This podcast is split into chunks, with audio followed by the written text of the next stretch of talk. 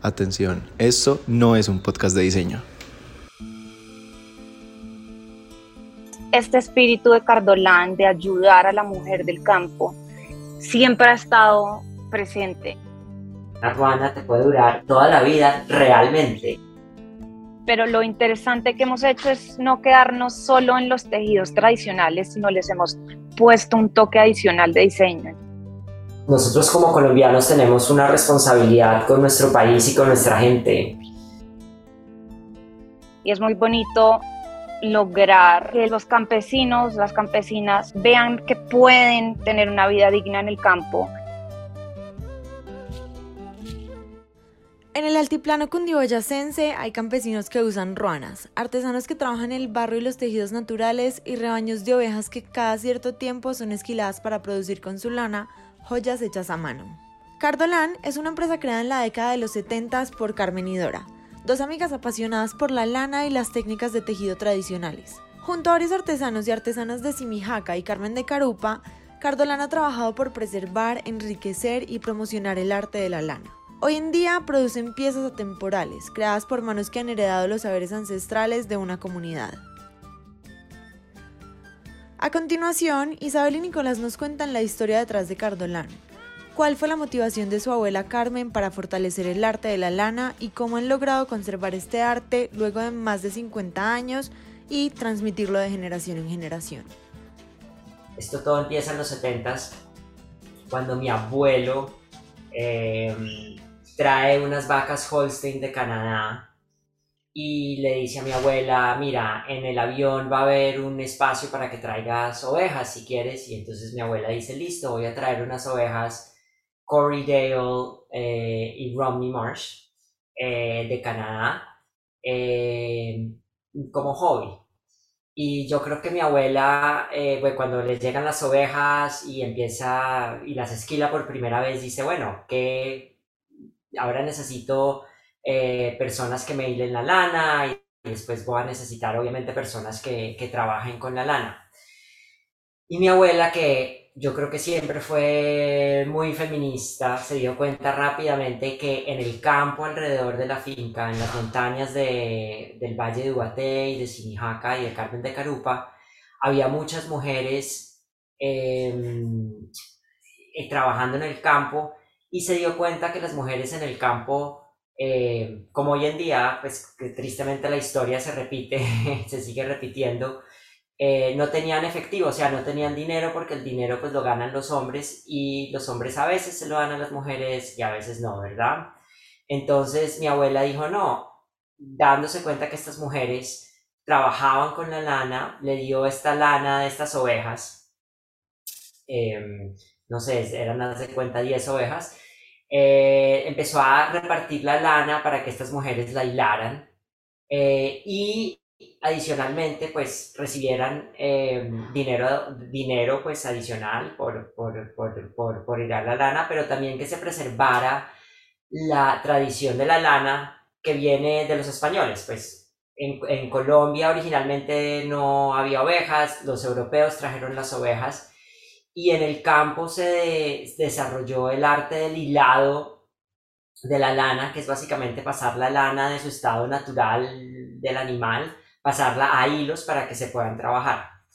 Mi abuela entonces por mucho tiempo, digamos, tuvo esta cooperativa de mujeres que le ayudaban con la lana y hacía diferentes piezas de lana como suéteres, como em, eventualmente consiguió personas que le trabajaran la lana en el telar eh, también. Em, y por mucho tiempo, digamos, se mantuvo así, eh, siempre enfocada a mantener a que estas mujeres y después sus hijas y, y, demás, o sea, todas las generaciones, pues sí recibieran, no sé, dinero adicional y pudieran, digamos, vivir unas mejores vidas en el campo. Eh, una vez mi abuela murió, eso pasó a, a, mi mamá y por mucho tiempo mi mamá también tuvo esto como, más que todo, como un hobby.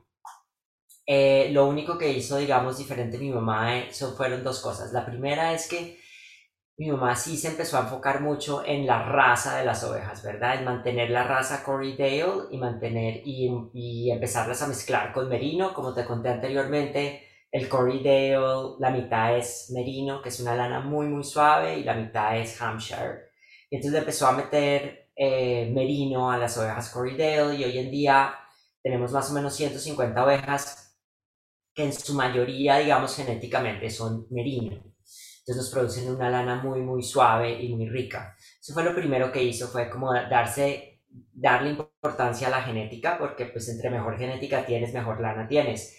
Y lo segundo es, nos salimos un poco del, del, tema de las dos agujas, o sea, el tema de hacer suéteres y prendas de vestir de dos agujas. Dos agujas es como si tú te acuerdas de tu abuelita o de tu tía abuela sentada en la sala con dos agujas, eh, haciendo un saco trenzado o un chaleco, esos dos agujas, ¿no?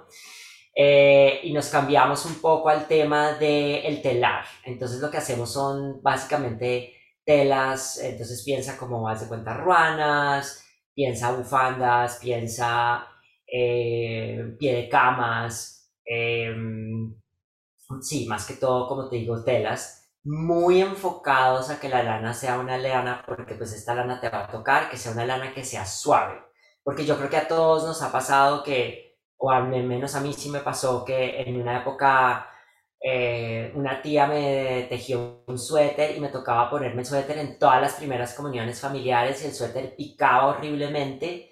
Esa, esa idea que tenemos los colombianos de que la lana pica es precisamente porque muchas de estas ovejas que tenemos en Colombia pues no genéticamente no las han eh, desarrollado bien, entonces producen una lana digamos picuda y dura y entonces nosotros sí hemos, le hemos metido mucho al tema, digamos, de que la lana que te toca a ti tu cuello, o para tu ruana, o que te toca que sea una lana suave, deliciosa, que te caliente, pero pues que también sea fina y delicada. Entonces, este espíritu de Cardolán de ayudar a la mujer del campo siempre ha estado presente de muchas maneras y creo que pues, Nicolás y yo somos primos. Eh, creo que al ser como al ser criados bajo esta estructura de mi abuela, llevamos en la sangre esos valores de ella, que los para Cardolán siguen siendo los más importantes. Creo que el valor central de Cardolán y siempre lo será. Por eso es que seguimos con las mismas hilanderas de mi abuela, con el mismo tejedor. Claramente las hilanderas ya son las hijas y también tenemos las hijas de las hijas.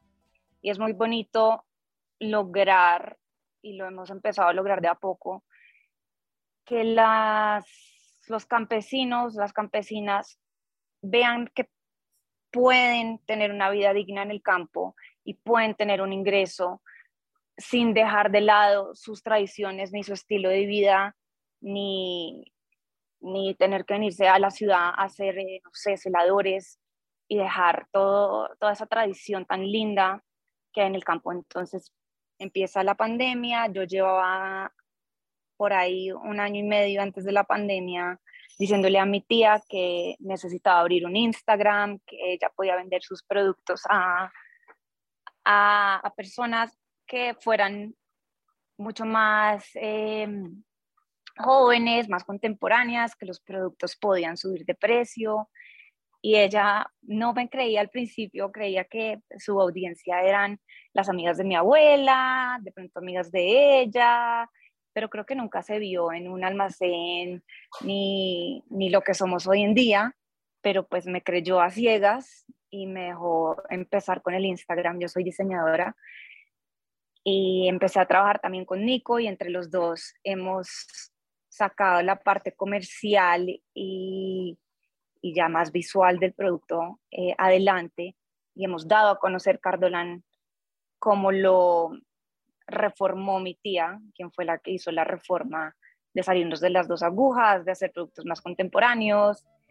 Y bueno, ahí poco a poco vamos creciendo el rebaño, dándole cada vez más trabajo, más hilanderas em, y ayudando en la zona donde estamos ubicados para lo que decía antes, que no se pierdan estas tradiciones y que la gente sobre todo pueda tener una vida muy decente en el campo. Todo lo anterior demuestra cómo la evolución y transformación de una idea se ha dado de generación en generación a través del tiempo, gracias a permitir un cambio constante y manteniendo siempre los valores y tradiciones propios de la marca. Hablando un poco más de esta tradición artesanal y sobre cómo conservarla, Nicolás nos cuenta a continuación cómo ha logrado Cardolán permanecer a lo largo del tiempo y cuáles son aquellos retos que se han presentado en el camino. El primer reto yo pensaría que, nosotros tenemos eh, es el machismo en Colombia. Las ovejas en nuestra zona son vistas como una actividad plenamente femenina. Cuando tú contratas a alguien para ser el pastor de un rebaño de ovejas, eso es como, o sea, inmediatamente el hombre quiere ser, no, él quiere ser ganadero, quiere cuidar vacas, quiere cuidar eh, ganado de engorde, quiere las ovejas en sí, en la mentalidad del hombre campesino es algo plenamente femenino y como de segundo nivel.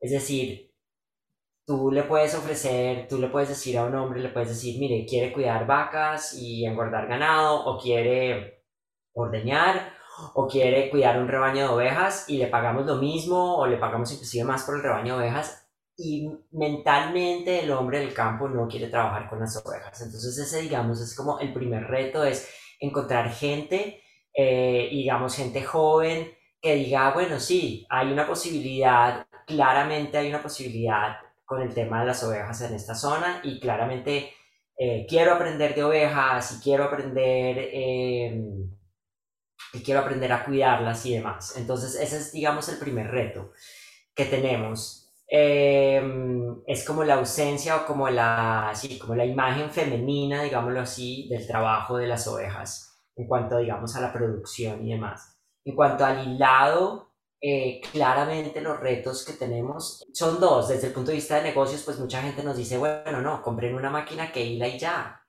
Porque pues ustedes le están entregando este hilado a estas mujeres y, y eso, pues, digamos, desde el punto de vista de negocios no es eficiente, ¿verdad?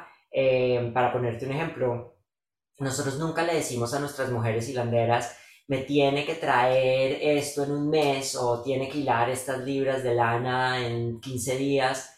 Es algo que totalmente em, depende de ellas. Entonces muchas veces si se quieren demorar seis meses con la lana, se pueden demorar seis meses con la lana, pero si quieren tener dinero más rápidamente, eh, pues pueden ir a la lana en, una semana, eh, ¿verdad? O sea, ellas mismas son como las dueñas de su propio tiempo y trabajan con nosotros, nosotros de esa forma. Y eso, digamos, es un reto desde el punto de vista del negocio, porque pues tú permanentemente quieres tener un flujo de, de lana, ¿verdad? Eh, y nosotros, digamos, ese flujo de lana, pues es difícil garantizarlo, ¿no? Y como estamos tan en el campo también, muchas veces estas mujeres están, o sea, nosotros realmente es que estamos en la punta del monte y realmente muchas veces le tenemos que dejar el bulto de lana en la tienda de la señora no sé quién y entonces ella baja por la lana y entonces, entonces es una logística, digamos, de otra época totalmente diferente, ¿verdad?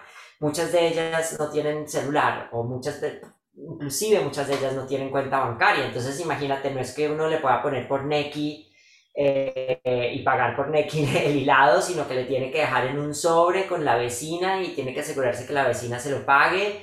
Entonces, ese, digamos, es un reto muy, muy grande que nosotros tenemos eh, desde el punto de vista de la logística.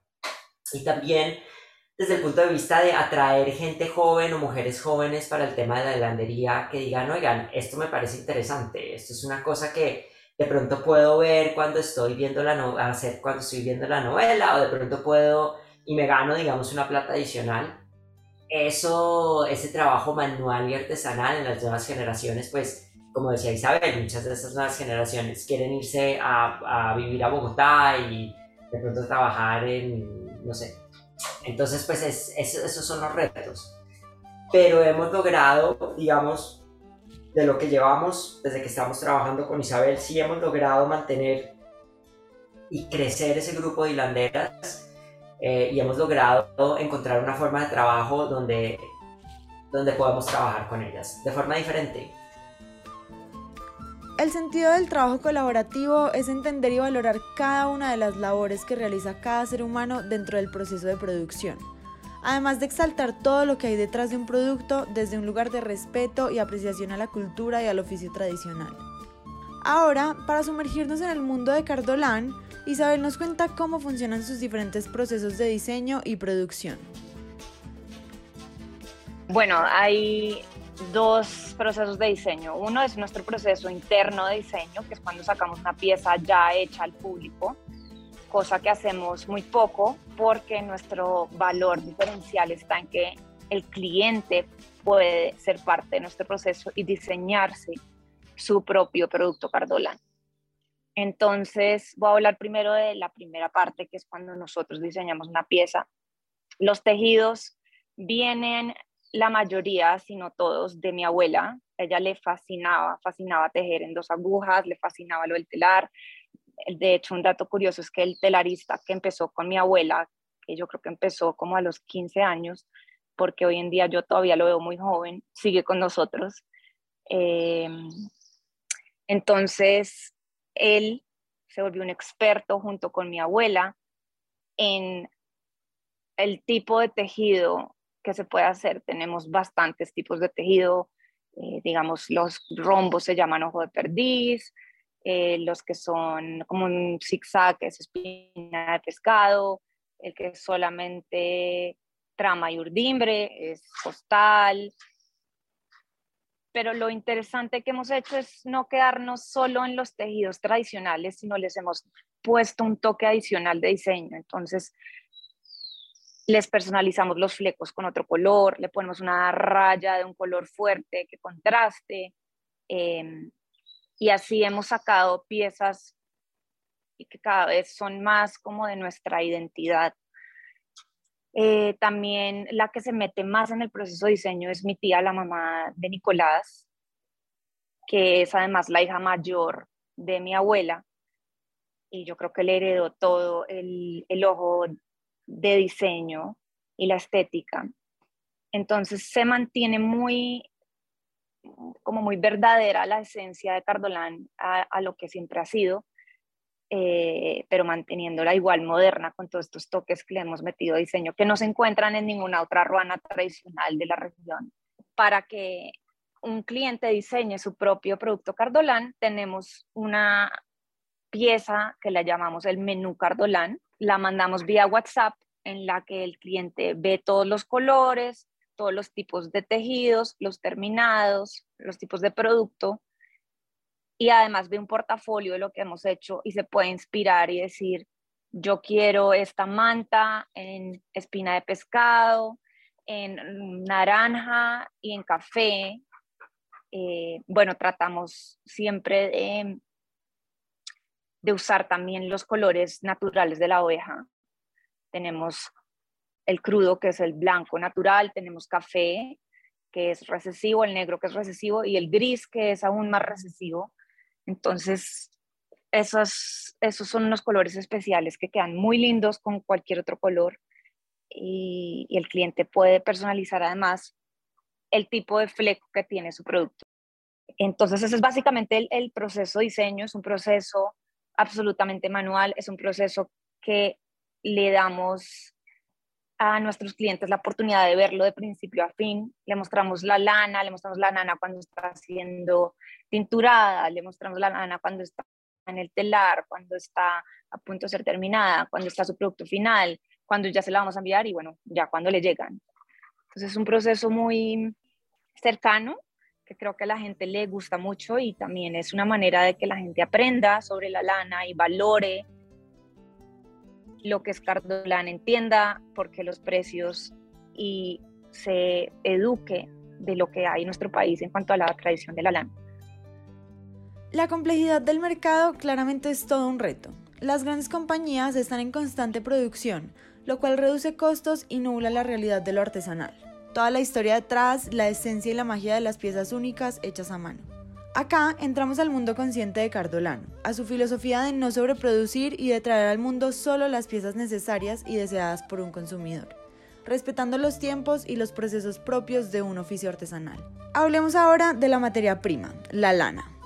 A continuación, Nicolás nos cuenta cuáles son las bondades que encuentran en la lana, las características que la han identificado y cómo han llegado a enamorarse de este material.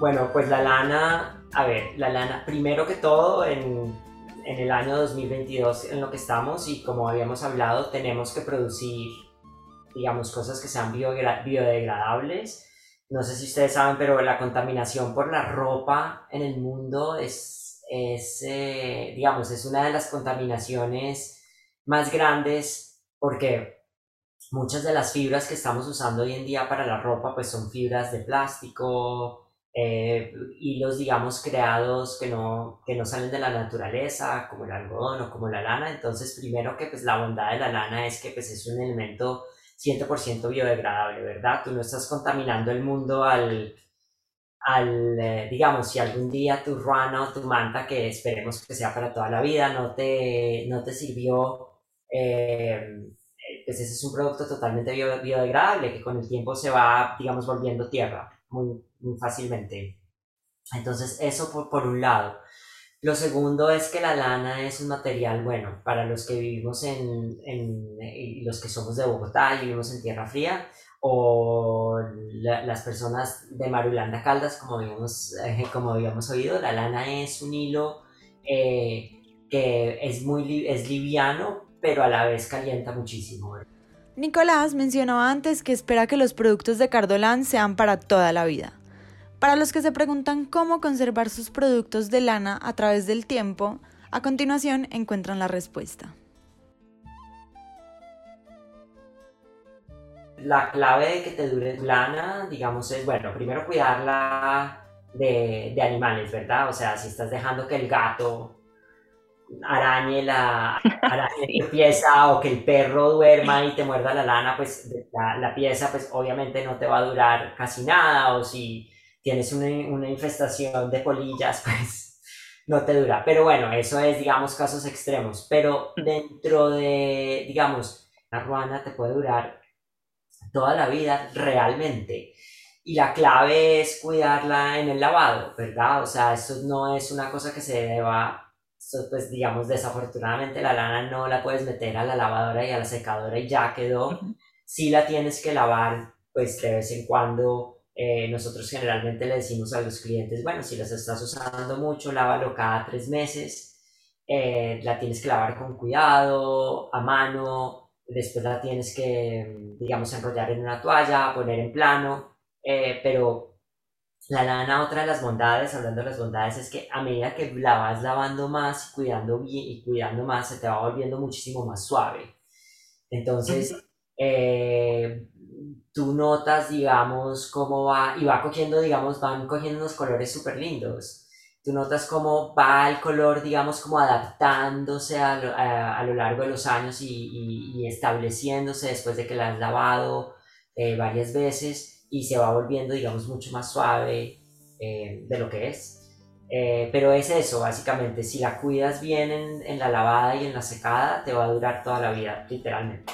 Ahí quisiera agregar como ejemplo que en la familia persisten todavía los sacos que le hizo mi abuela a mi abuelo, los sacos que nos hizo mi abuela a los nietos, eh, los cojines que hizo mi abuela para la finca, todo parece hecho el día de ayer.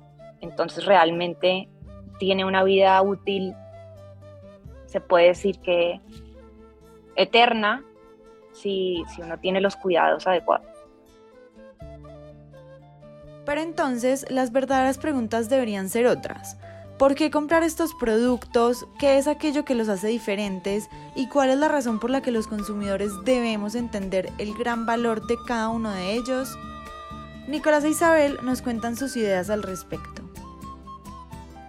es una fibra que es muy versátil. Em, es una fibra que también, lo que decía Nico, que el algodón se requiere mucho más cantidad para lograr el mismo tipo de producto, la lana no se necesita tanto. Y más allá también es por todo el trabajo que tiene detrás y todo lo que la lana significa para una persona campesina, es pues su sustento principal. Eh, entonces, si uno compara la lana versus un poliéster, el poliéster está contaminando, está hecho por el humano, no va a durar nada, eh, puedes tener muchos problemas. En cambio, la lana de verdad te puede durar para siempre y tiene otra onda y es que la puedes transformar. No te gustó tu manta, pues la podemos desarmar en cierto periodo de tiempo y volver a hacer otra cosa, ¿cierto? No tienes que botarla y comprar una nueva, sino que con la misma lana puedes transformarla y volverla a otra cosa. Entonces sí tiene una vida eterna eh, y, y me parece muy lindo y muy, no sé cómo decirlo, como, como especial ese material por todo lo que tiene detrás y por todas sus bondades únicas. Sí, y yo diría, añadiría a lo que dice Isabel, es que te une con Colombia, te une con, con nuestra tierra, con Colombia, con lo que somos, con nuestra gente, con nuestras montañas, con nuestras tradiciones. Entonces, digamos, es algo, sí, algo, algo pues de lo que tenemos que estar orgullosos, porque pues esto se hace en nuestro país. Ahora llegamos a la última parte de nuestro podcast. Tres preguntas rápidas para tres respuestas rápidas. Tres palabras que describen a Cardolán. De arropa, sostenible, colombiano. ¿Cuál es el producto con mayor demanda en Cardolán?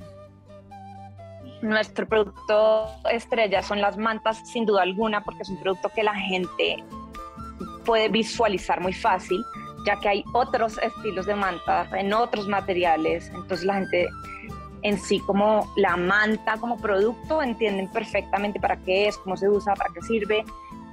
¿Por qué comprar local? Nosotros como colombianos tenemos una responsabilidad con nuestro país y con nuestra gente. Si quieres saber más de esta marca única, puedes encontrarlos en Instagram como arroba wearecardolan y no olvides seguirnos en arroba sajadiseño para seguir apoyando el talento colombiano y aprender todo sobre tendencias y decoración. Nos vemos en el próximo episodio. Gracias por escucharnos.